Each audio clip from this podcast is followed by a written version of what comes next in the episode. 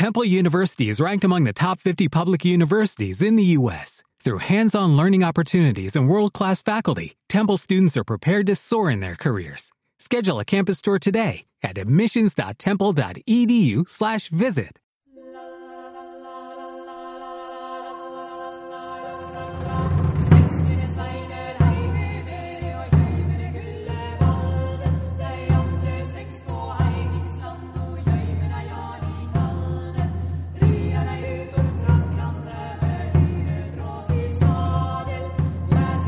Hola amigos y bienvenidos a Viajar con Ría. Soy el profesor Balnadú, me escucháis habitualmente en Podcastizo, el podcast de Madrid aquí en Radio Viajera, y tengo conmigo a Sara Black. Hola, ¿qué tal Sara? Hola, hola a todos, con muchas ganas de hablar hoy no de Madrid, sino de Noruega. Noruega, que es un país con una historia bastante movidita, no solamente por el tema de los vikingos que todo el mundo conoce, ya sabes que ha estado en uniones diversas con varios países, la unión de Kalmar, la unión danesa, la unión con Suecia, Estados Unidos, vamos, han estado unidos todos los países escandinavos, ha estado unido con Dinamarca, ha estado unido con Suecia, luego se separó, luego fue eh, invadida por los nazis, total, que al final se libera en el año 45 y desde ahí empieza la Noruega que conocemos. Lo que más destaca de Noruega, pues bueno, siempre estos países escandinavos, a pesar de la buena fama que tienen hoy en día, siempre fueron unos países más bien pobres y más bien orillados en la periferia de Europa, ya que el centro del mundo estaba primero en el Mediterráneo y después, bueno, ya se fue acercando al Mar del Norte, pero siempre fueron un poquito más así. Esta fama que tienen ahora de países ricos, pues es una fama de nuevos ricos, vamos a decirlo así.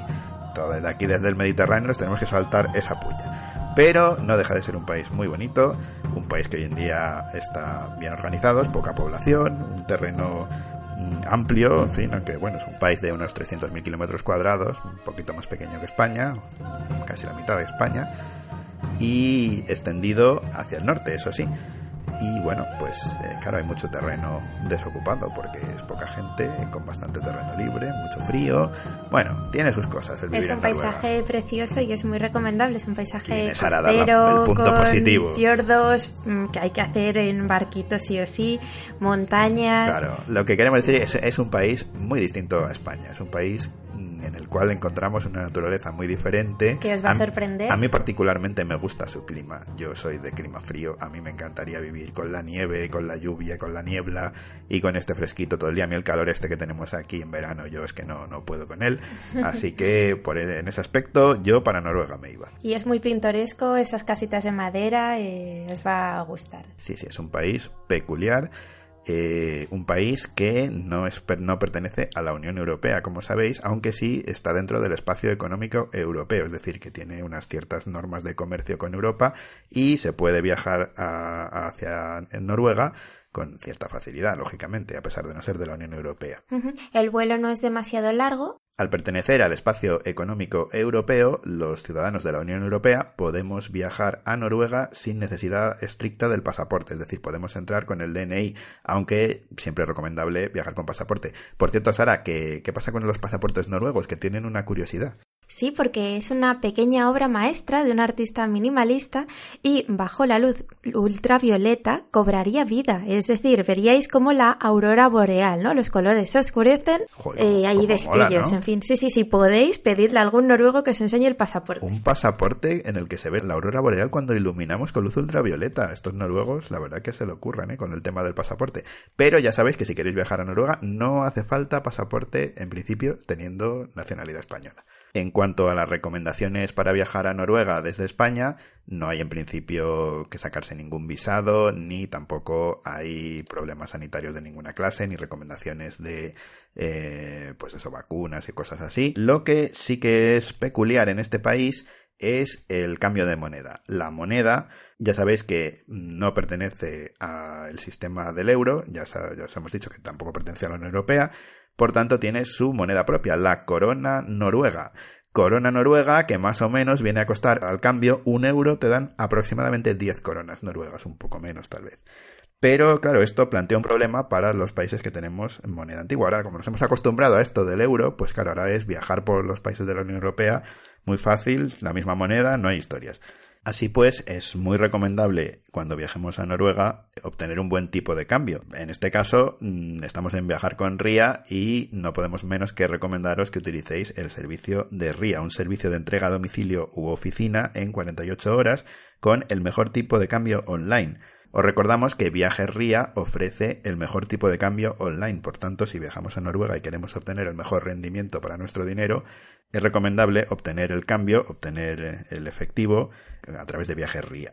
Eh, tienen tiendas físicas en Madrid, Barcelona, Valencia, Mallorca, Torremolinos y Málaga. Ya os digo, servicio de entrega en 48 horas con lo cual, simplemente llamamos a Viajería, pedimos nuestro cambio de la cantidad que queramos, nos lo mandan tranquilamente a casa o al trabajo, nos llevamos el dinero en el bolsillo, un buen cambio, y ya tenemos coronas noruegas para gastar en Noruega y para meternos en los hoteles helados y todas estas cosas que os vamos a explicar a continuación. Y una vez estamos en Noruega con nuestras coronas noruegas, claro, están los precios de Noruega, que tienen su cosa, ¿verdad, Sara? ¿Qué, qué, qué recomendamos a nuestros oyentes sobre cómo mirar la pela allí en Noruega? bueno, les recomendamos que beban mucha agua porque al cambio pues una botellita va a ser unos dos euros y medio. Sin embargo, la cerveza al tercio ya son 8 o 9 euros en restaurante, hasta qué punto en ¿eh? supermercado, yo no sé si merece la pena. Yo la cerveza. Es decir, esto no es Praga, pero bueno, hay cosas preciosas y, por ejemplo, eh, una entrada al zoo, pues es como aquí. Y además tenéis el Polar Zoo de Noruega, que es precioso. Una extensión de terreno inmensa donde están los animales sueltos. Claro, hay quien se queja. Es que no los vi, es que no. Bueno, claro, están ellos ahí felices con mucho terreno.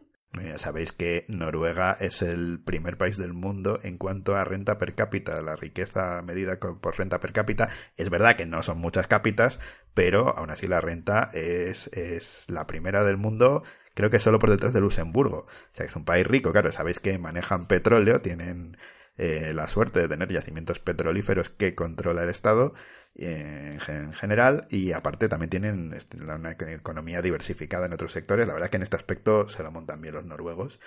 y, bueno, quizá por eso están ahí dudosos de lo de entrar en la Unión Europea, esto de compartir el petróleo con los de abajo. Hay mucho antiguo pueblecito de pescador precioso ahora reconvertido a cuestiones de gas, en fin. Bueno, y una vez llegamos desde España, ¿cuál es el primer sitio al que normalmente se suele ir, Sara? Por cierto, mm, no lo hemos dicho, pero hay que decir que, por supuesto, Sara es nuestra experta en Noruega, dado que has estado allí mm, viendo lo principal del país, ¿no es cierto? Sí, así es. Y bueno, para los que se pongan nerviosos al volar, que estén tranquilos porque se suele ir con Scandinavian Airlines que tuvo su... Scandinavian Airlines que es una de las eh, compañías más seguras. Eso está bien, ¿no? Eso está, bien. Eso está bien. Hay gente que tiene que, le entra canguelo con esto de los aviones, y sin embargo, pues bueno, estas cosas eh, los escandinavos pues se lo montan bien también, líneas aéreas Así es.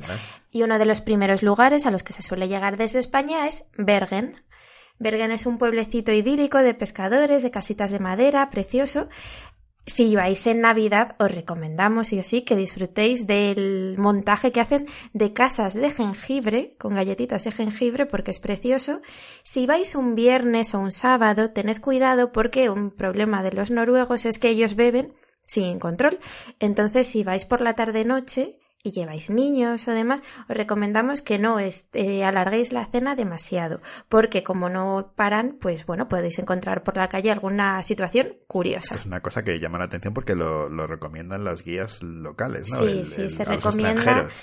Es que esto pasa porque los noruegos no se toman tapa con la cerveza, y claro, se les sube enseguida. Es que eso no puede ser, hay que tomarse una tapa, esto es una cosa que tienen que importar. Hmm, entonces, bueno, este es un pueblecito precioso, costero, con fiordos, montañas, y bueno, pues está declarado Patrimonio Mundial de la UNESCO. Muy, muy pintoresco, tiene una zona em, de, venta de pescado, podéis probar allí la ballena, por ejemplo. La ballena. Sí, sí, sí. bueno, claro, es cierto, hay que, hay que recordar que Noruega es uno de los pocos países en los que todavía se consiente la caza de ballenas, ¿no es cierto? Así es. Esto es una cosita así que comparten con Japón y algún que otro país. Ya muy pocos consienten la captura de ballenas. Los noruegos todavía sí. Bueno, es una actividad que para este país es tradicional, en fin, es una costumbre arraigada.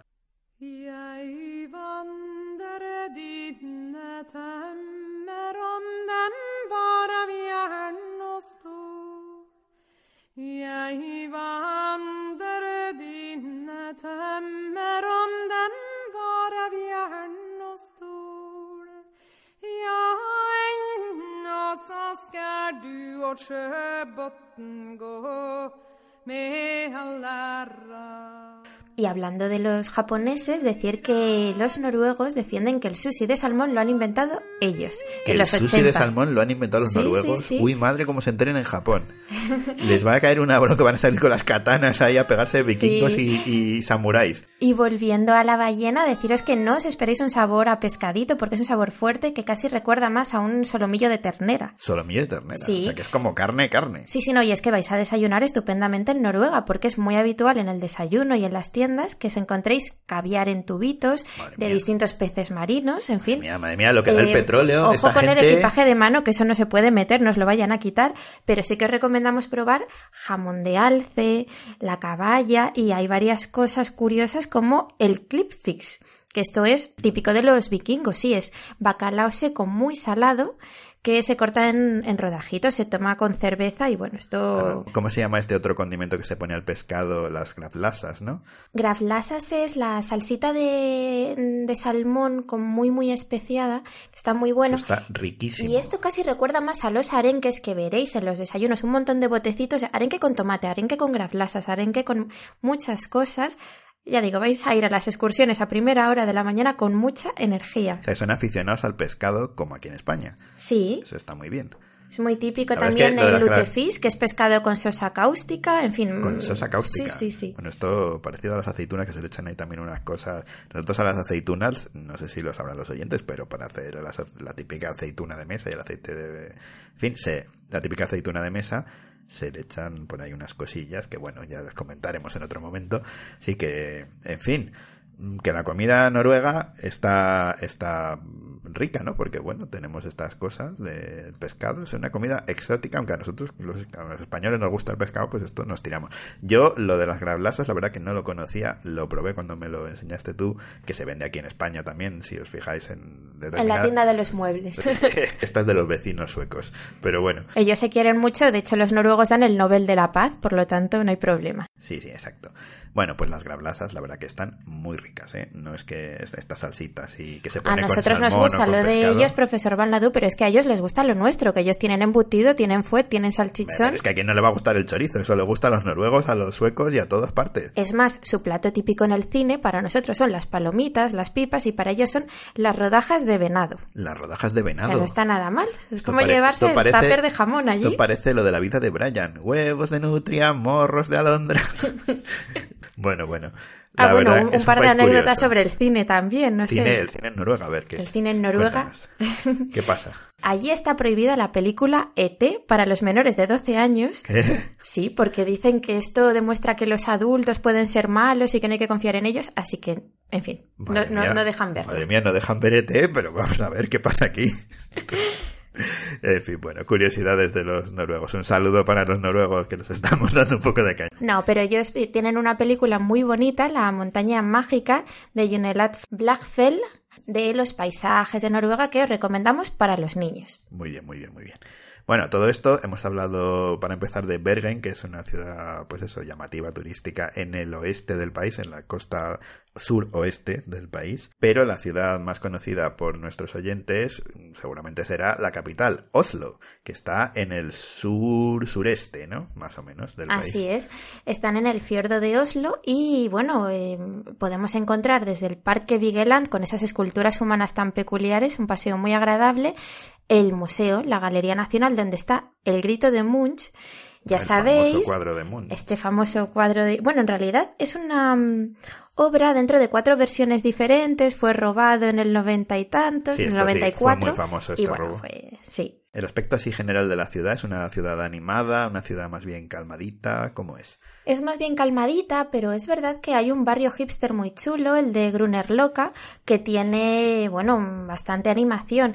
También hay una zona más moderna, por ejemplo, la zona de la ópera. Es un edificio muy, muy moderno, inspirado en un iceberg y está concebido para que se pasee por encima y para que se pueda disfrutar. Tenía el premio de arquitectura contemporánea de la Unión Europea. Oslo, que es una ciudad del siglo XI, o sea que tiene restos medievales, como la fortaleza de Akershus, que era la principal defensa de la ciudad. Y, por cierto, una curiosidad que, que yo no sabía hasta preparar este programa. La ciudad originalmente se llamaba Cristianía. y se estuvo llamando así durante mucho tiempo en español. Mismamente se llamaba Cristianía y no Oslo.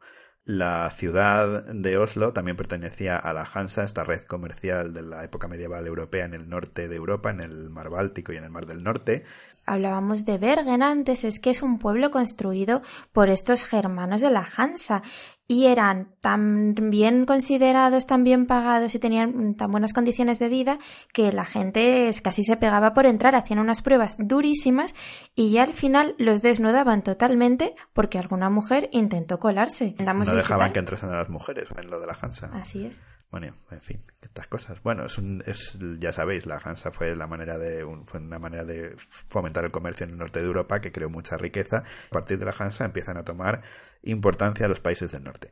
Por cierto que luego Oslo, volviendo con Oslo, en el siglo XVIII fue también otra época de prosperidad de la ciudad y también tiene cierto aire dieciochesco en algunas partes de la ciudad. Vamos ahora a los alrededores de Oslo, el entorno de la capital noruega. Tenemos también cosas interesantes para ver. Cerquita de Oslo recomendamos ir sí o sí a Bygdøy. Hoy día barrio de Oslo, pero antes era una ciudad independiente y tiene mucha extensión y los mejores museos, tanto del interior como al aire libre, en mi opinión, que hay en Noruega. Y además hay para todos los gustos. A quien le encante la historia, bueno, tenéis el Museo Vikingo. Tiene tres barcos, otra cars de la época, os podéis hacer fotografías, podéis ver las dimensiones que tiene aquello. Si continuamos con barcos, con aventuras, con viajes, tenéis que ir ahí al ladito, al Museo del Fram, que alguno dirá, esto me suena. Hombre, es que fue la embarcación de Admundsen cuando fue al Polo Sur. Sea, tienen el barco de Admundsen ahí en este museo. Lo tienen y puedes entrar. Puedes pasearte por él, puedes entrar, ver los distintos objetos que hay conservados en las vitrinas. En fin, está curiosísimo. Muy interesante, muy interesante. Y en la misma zona, la zona de Big Doy, por cierto que nos perdonen la pronunciación del noruego, supongo que será una cosa parecida, Big Doy, con esta O tachada que tienen tan curiosa, tenemos el Norks Folk Museum o el Museo del Pueblo Noruego, que es un sitio también muy pintoresco. Es el típico pueblecito que nos imaginamos de las películas de los vikingos con las casitas de madera en una esplanada amplia, más o menos unas 200 casas y una iglesia vikinga que se dice Stavkirke, esto nos recuerda al alemán como de Kirche, pues aquí la Stavkirke es la iglesia vikinga del pueblo, así que bueno, al que le interese también este tipo de cosas, pues yo creo que yo es uno de los sitios a los que yo iría, francamente, a lo de los dracares y esto del, del pueblo vikingo, también lo de Amundsen a mí me gusta, así que tenemos muchas cosas que ver aquí de tipo histórico, museos y enclaves históricos importantes de Noruega.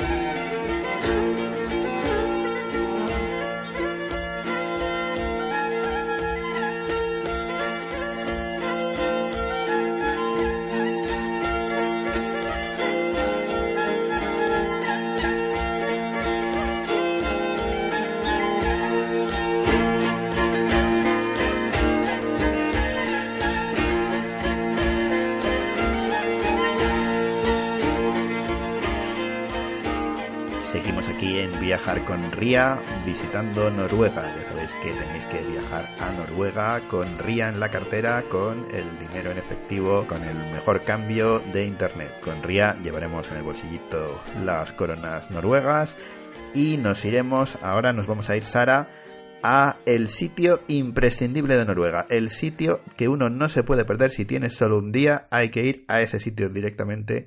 ¿Cuál es el sitio que hemos elegido como sitio imprescindible de Noruega. Sara, cuéntaselo a los oyentes. Hombre, estando en Noruega, lo que tendríamos que intentar hacer, sí o sí, si podemos, es ir a las Lofoten, porque reúnen estas islas buena parte de los encantos de Noruega. Las islas Lofoten son nuestra elección como sitio imprescindible de Noruega. ¿Dónde están estas islas Lofoten? Bueno, se encuentran dentro del Círculo Polar Ártico. Madre mía, Sara, nos has buscado el sitio que más frío hace. Es una maravilla, disfrutamos del sol de medianoche, de las auroras boreales. Es decir, se, coge uno, se coge uno la pelliza o la la zamarra de piel de oveja, la manta zamorana. Yo siempre recomiendo allí también hacer alguna compra. Es verdad que las cosas cuestan, pero son muy buenas, de lana, con forro polar por dentro. Que La verdad, encontramos. la verdad es que yo he visto un forro polar que tiene Sara traído de por allí. O sea, los forros polares de aquí, ni polares ni nada, son, son una birria comparado con aquello que tiene un verdadero forro por no dentro pesa, grueso, que además no pesa y que te aísla totalmente del frío y del viento y, Y de tengo todas una las bandita inclemencias. que solo veréis allí para ponerse a modo de tenista de lana por dentro forro polar que aunque vayas casi en manga corta te da un calorcito que ya estás estupendamente. Fantástico. Y además hay muchos empleados que son bien españoles, bien sudamericanos, hispanoamericanos, porque les gusta mucho nuestro idioma. De hecho, sorprenderá la de noruegos que hablan español. Y dices, ¿por qué? Y te empiezan a contar, no, porque aquí en invierno nos gusta ir a cursos de formación. Claro, es todo muy de estar en casa y a de... ver qué van a hacer con la fresca que hace la Y se calle. ponen a ver pues todas estas series de... mm, Vamos, que aprenden español con la tele y Sí, con... de series y hacen cursos, en fin. Os sorprenderá. Hacen maquetas, a mí me gusta mucho esto de las maquetas, Y, es y una cosa muy mucha gracia una señora que me dijo, no, a mí los españoles me gustan mucho, dice, porque compran a mucha gente, a sus amigos, a sus familiares. dice, viene aquí un alemán, no compra nada. Claro, que- o sea que le gustaba porque comprábamos más, ¿no? Sí. Anda que bueno, bueno. Pues las islas Lofoten, que tiene un nombre así como muy muy llamativo, ¿no? Muy curioso. Está, está bien esto de Lofoten. Sí. Bueno, si y que hay que ver, que hay que ver en las islas Lofoten. Si ¿Por qué es el sitio primero imprescindible? podemos eh, aclarar un poquito lo que, lo que son esto de las noches blancas y demás, ¿no? Esto de las Eh, noches blancas en Madrid lo tenemos, pero creo que esto de Noruega es distinto. No, ¿no? exacto. No, no es lo mismo, no. Ahí es cuando el sol está a las 24 horas del día. Bueno, de noche aproximadamente tenemos una horita, imaginaos. Es lo contrario que en invierno la noche polar. O sea que, claro, Los países cercanos a los polos pues tienen esto es estos cosa, fenómenos es una- maravillosos. Esto es una cosa que pasa en Noruega y que pasa en todo el norte. Canadá, Finlandia, en fin. O el todo. sur también, en la Antártida. Pero claro, podemos pasar 24 horas de luz en el verano y 24 horas de noche durante el invierno. Cosa a la que, bueno, un día o dos que se Sí, va de han turismo hecho está estudios bien. de cómo afecta esto. Pero claro. vivir así, pues hay que acostumbrarse a esto porque es una cosa durilla para los que no estamos acostumbrados. En Noruega, naturalmente, el típico viaje de Bergen, Oslo y tal es maravilloso, es estupendo. Ya ir al norte cuesta más, esto de las eh, auroras boreales está muy cotizado y ya los viajes se nos pueden subir mucho de precio, así que cuidado con el cambio. Ya se estaba recomendando antes el profesor Valnadur Ría que estéis atentos al monedero. Las islas Lofoten bueno, pues si, si queréis ir a lo más conocido, que es esas auroras boreales que se dan entre octubre y marzo, esas largas noches de, de invierno ártico, Pues eso tiene que ser una Pues es pasada. ¿no? precioso. Entonces, ya, sabéis que las auroras boreales eh, tienen que ver con un fenómeno eh, climatológico, no sé cómo bueno, no, con- tiene que ver con un fenómeno físico mm, relacionado con la magnetosfera, con el campo magnético terrestre que eh, provoca estos efectos en la atmósfera, en estas zonas polares, de estos colores irisados tan, tan bonitos, poder ver estas auroras boreales porque tiene que ser una auténtica maravilla. Así es, no se sabe si nos están abduciendo los ovnis o qué, porque hay un apunte para los amantes del misterio y es un extraño suceso, una espiral en el cielo de Noruega en el invierno de 2009 que resultó ser un misil fallido, pero la gente ya pensaba que venía ETA por nosotros. ¿Pero qué hace esta gente lanzando misiles? Ay, por favor. Entonces, bueno, ¿qué tendríamos que ver de, de Lofoten? ¿Qué podríamos hacer por allí, por estas islitas? Es muy recomendable el pueblo de Reine, 300 habitantes tiene. La historia de este pueblo empieza en el siglo XVIII y es el típico pueblecito idílico de postal. Si podéis visitar, pues eh, sería estupendo que lo pudierais hacer. Pero claro, la gran ciudad, ciudad que estaréis diciendo, pero esta hay que visitarla. Exacto, es Hammerfest, la ciudad más boreal del mundo. Es la ciudad más boreal del mundo, la más al norte. La más al norte. Es- un pueblecito de unos 10.000 habitantes, ¿no? Que se dedican a la pesca tradicional y también tienen una planta de gas. Por supuesto que sí. Bueno, bueno. Tienen hotelitos. Pero- eh, pero es bonita la ciudad. Sí, es, es muy bonita, tiene mucho encanto. Y tiene varios museos que merecen la pena, la verdad, que son muy interesantes. Y podéis encontrar desde el Museo de Reconstrucción, cómo era la vida tras la Segunda Guerra Mundial, cuando ya los alemanes se retiran de Noruega. O sea, es un museo que explica cómo se reconstruyó, mm, cómo se reconstruye una ciudad después de una guerra como la Segunda Guerra Mundial. Es una cosa interesante. En Alemania, por ejemplo, podemos ver muchas ciudades reconstruidas o en fase de reconstrucción todavía, muchas de ellas. Y sin embargo, aquí tenemos un museo de la reconstrucción, de cómo se hace esto. Es muy, muy, muy curioso. Muy curioso, sí. Es muy recomendable el museo gratuito La Sociedad del Oso Polar, Polar Bear Society. ¿Esto que es gente que se reúne en torno a una mesa con cabezas de oso o cómo va esto? Bueno, intentan preservar la tradición de Hammerfest, antiguo pueblecito de pescadores. Ahora, bueno, están más industriosos y, y tampoco eso es malo. Y entonces tienen e imágenes antiguas, objetos de cómo era la vida, cómo se vivía en el Ártico, cómo sus antepasados salían adelante y hay animales disecados, que es curioso, por ejemplo, un buen souvenir son peluches. Así que es muy, muy curioso este sitio, este museo que colabora naturalmente con distintas acciones de preservación del medio ambiente y están muy, muy activos. Sara, ¿qué es esto del arco geodésico de Struve? Para demostrar por primera vez que los polos están achatados. Para demostrar que la Tierra está achatada por los polos. Qué curioso. Así que tiene, hay un monumento y tiene una historia interesante. Hay una torre a la que podéis subir para ver unas vistas estupendas. O sea que nosotros, Muy recomendable. nosotros determinamos, los españoles determinamos la posición del Ecuador en, el siglo XVIII y los noruegos el achatamiento de los polos. Muy bien, muy, muy bien. Muy curioso. Por cierto que por estas zonas boreales ya sabéis que existe el pueblo Lapón, que nosotros llamamos Lapón o Sami más correctamente, ¿no? Son los Samis que habitan la región de Laponia, que ya sabéis que es una región que se, está compartida entre Noruega, Suecia y Finlandia. Es decir, todo el norte de la península escandinava es lo que ocupa este pueblo, esta etnia tan curiosa que en la, de la cual en Noruega existen unos 50.000 eh, miembros, unas 50.000 personas de la etnia Sami o Lapona, que es un pueblo indígena de esta, de esta región. Así que también eh, es interesante eh, quizá el conocer esta zona en la, en la que viven y, bueno, conocer sus costumbres. Por ejemplo, es muy típico esto de lo de las, los trineos tirados por perros, ¿no? Y este tipo de cosas, ¿no, Sara? Que es muy de los lapones. Hombre, claro que sí de los trineos tirados por perros es una de las actividades recomendables de Noruega y bueno, ¿dónde lo podéis hacer?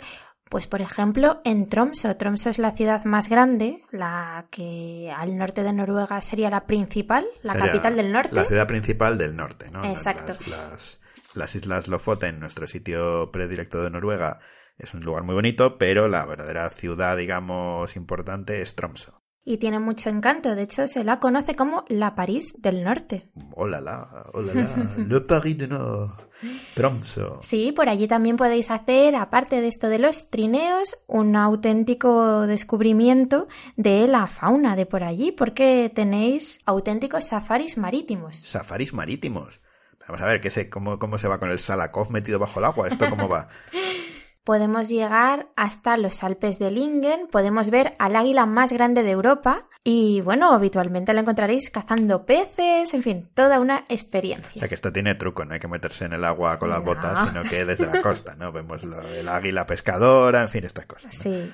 Para los amantes de la naturaleza. Y el típico ferry a Grillefort, este a ver, a ver, a ver, repita, repita usted, por favor. Ay, ay, Griller, con Y y dos L's, Fjord, el Griller Fjord, o sea, el fiordo de Griller. Exacto.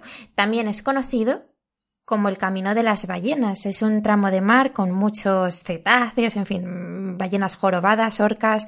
Así que podréis disfrutarlo si tenéis suerte. Es entre Tromso y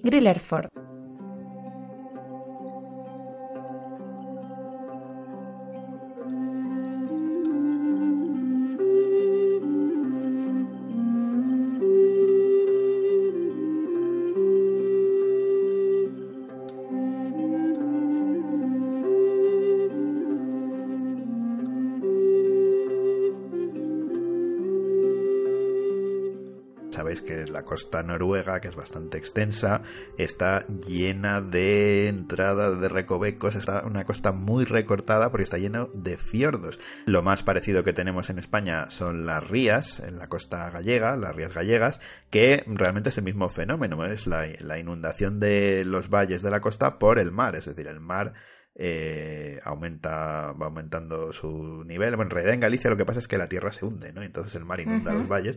Pues lo mismo en Noruega, los fiordos serían las rías de Noruega, que allí se llaman fiordos y que es pues eso, el mar inundando los valles de la costa. Esto hace que tenga una costa muy, muy, muy recortada. También una de las primeras cosas que uno piensa cuando piensa en Noruega, ¿no? Los fiordos noruegos. Y bueno, ¿cuál es el fiordo, de todos los fiordos que hay, cuál es el más recomendable para visitar o el más importante? Yo creo que el más conocido incluso internacionalmente, ¿no? Sería el fiordo de Geiranger o Geiranger. Geiranger Fjord. Sí que es, es, muy bonito, es el típico que uno acaba haciendo con barco. Los cruceros es verdad que te permiten recorrer estos fiordos maravillosos, como por ejemplo la lengua de Troll, esta saliente, esta piedra en el monte, toda piedra que se eleva es como la azotea de una casa. Y bueno, aquí ha habido conciertos de grupos de metal y de todo, ¿eh? son muy animados estos noruegos. que se levanta en el océano, este Skedal y es un lugar eh, interesante de la costa noruega y de los Claro, es muy recomendable hacer estos pequeños recorridos, estos cruceritos, pero eh, el problema de hacer el crucero en toda Noruega es que al final llegas a las ciudades a la vez de todos tus compañeros de crucero, por lo tanto es caótico y se recomienda también que podéis aprovechar las noches. Por lo tanto, si podéis hacer un circuito combinado con eh, mm, recorridos puntuales en barco, sería lo ideal. De hecho, Noruega es un gran país para hacer en caravana con la familia, plantearse bien el itinerario y hacerlo poquito a poco.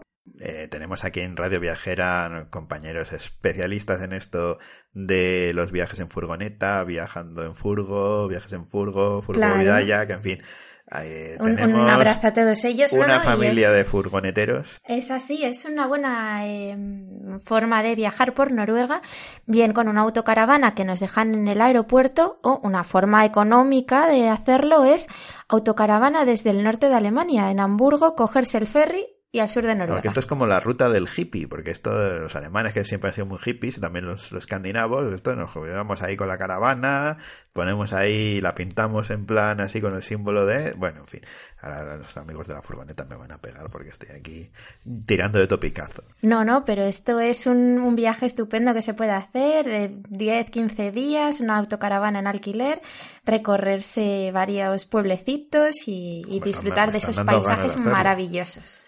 Pero, Sara, tenemos además eh, un adiciente añadido a este viaje en furgoneta, que es la famosa carretera del Atlántico, una carretera que va por la costa atlántica de Noruega.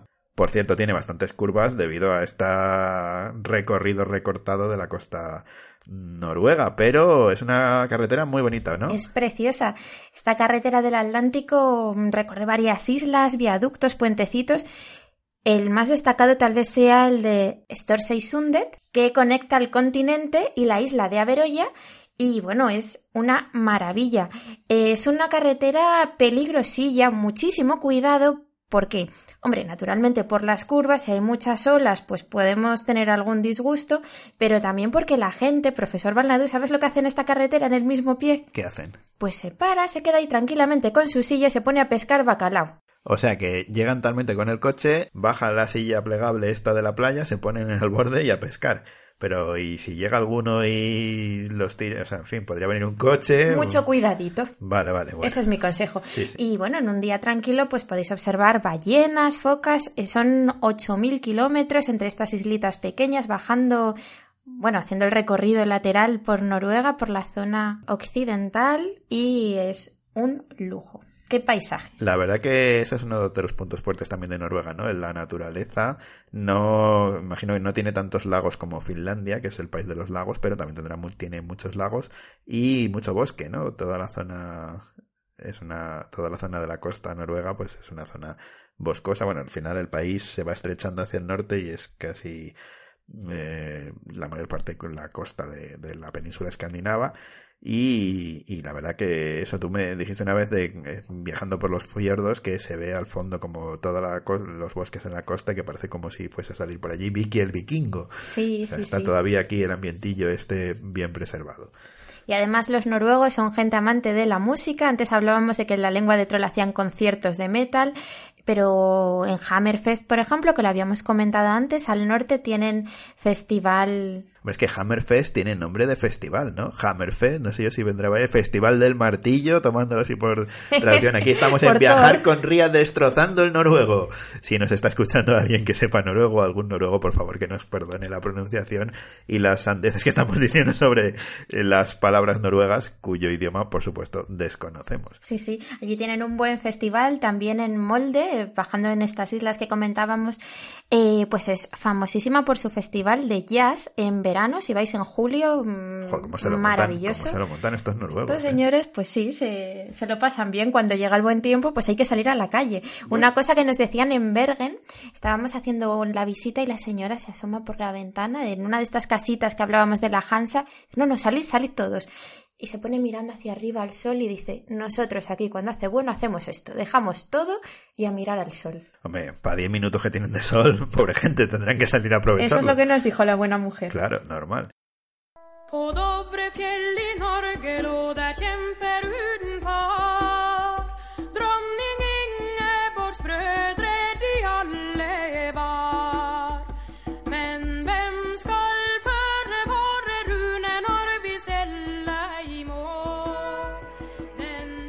Otro pueblo interesante por la zona es Alesund, un pueblo muy recomendable para visitar en la noche de San Juan, dado que organizan una fiesta bastante curiosa que es unas torres muy grandes con pilares de madera que se queman al estilo falla valenciana para eh, quemar, eh, bueno, pues en fin, los malos, mm, malas cosas del año es una fiesta interesante en Alesund y también la ciudad de Alesund. Además, es un ejemplo del Art Nouveau alemán, la propia ciudad en sí. Y bueno, continuando por la carretera del Atlántico, esta carretera con curvas que va por la costa atlántica bordeando los fiordos y un paisaje la mar de bonito, viajando con Ría, vamos bajando desde Tromso, bajando toda la costa, bastantes kilómetros, y bajamos por la carretera del Atlántico de Noruega hasta Trondheim.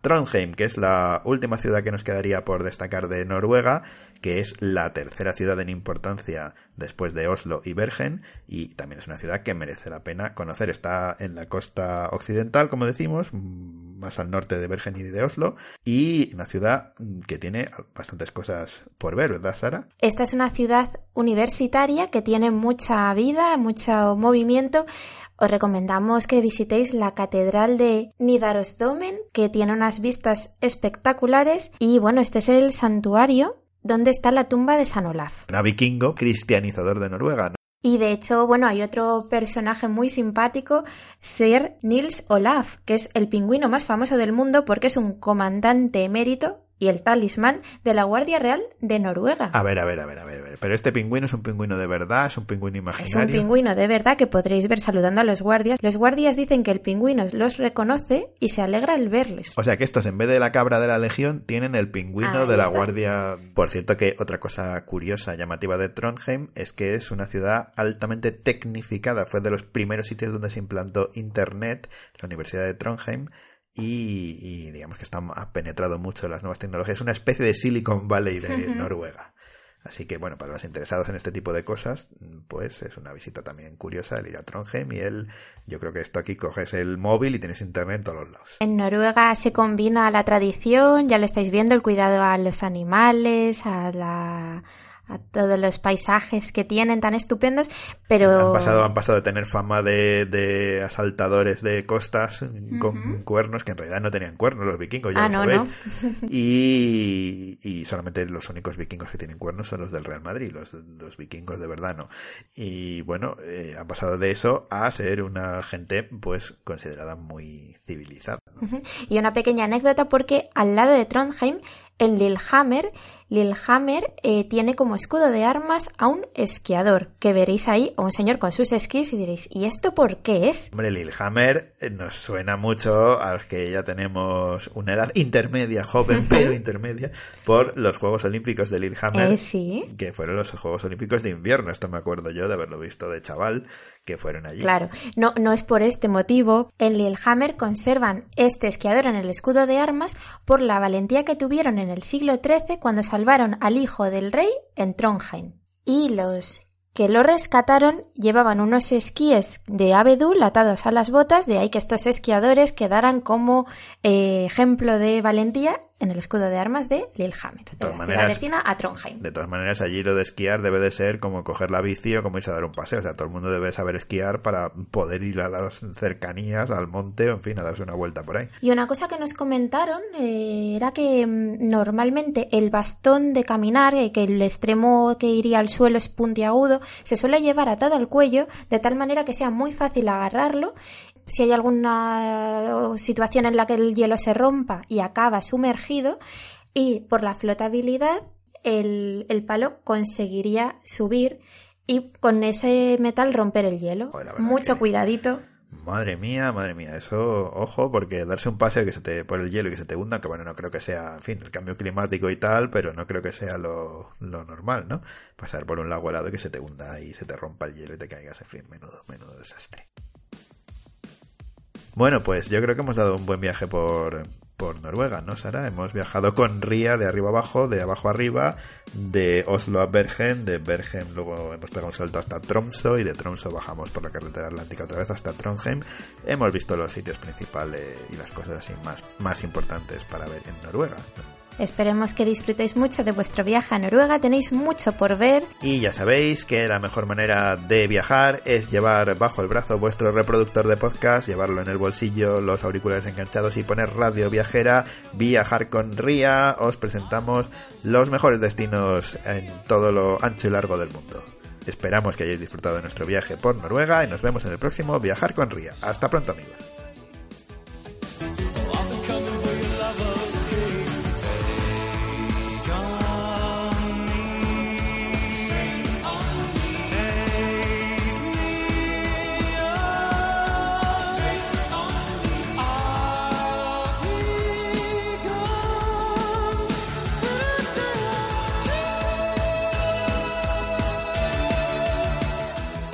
¿No se merece tu familia lo mejor? Entonces, ¿por qué no los mejores huevos? Ahora, Egglands Best están disponibles en deliciosas opciones. Huevos clásicos, de gallina libre de jaula y orgánicos de Egglands, que ofrecen un sabor más delicioso y fresco de granja que le encantará a tu familia. En comparación con los huevos ordinarios, Egglands Best contiene la mejor nutrición como 6 veces más vitamina D, 10 veces más vitamina E y el doble de omega 3 y B12. Solo Egglands Best. Mejor sabor, mejor nutrición, mejores huevos. Visita egglandsbest.com para más información.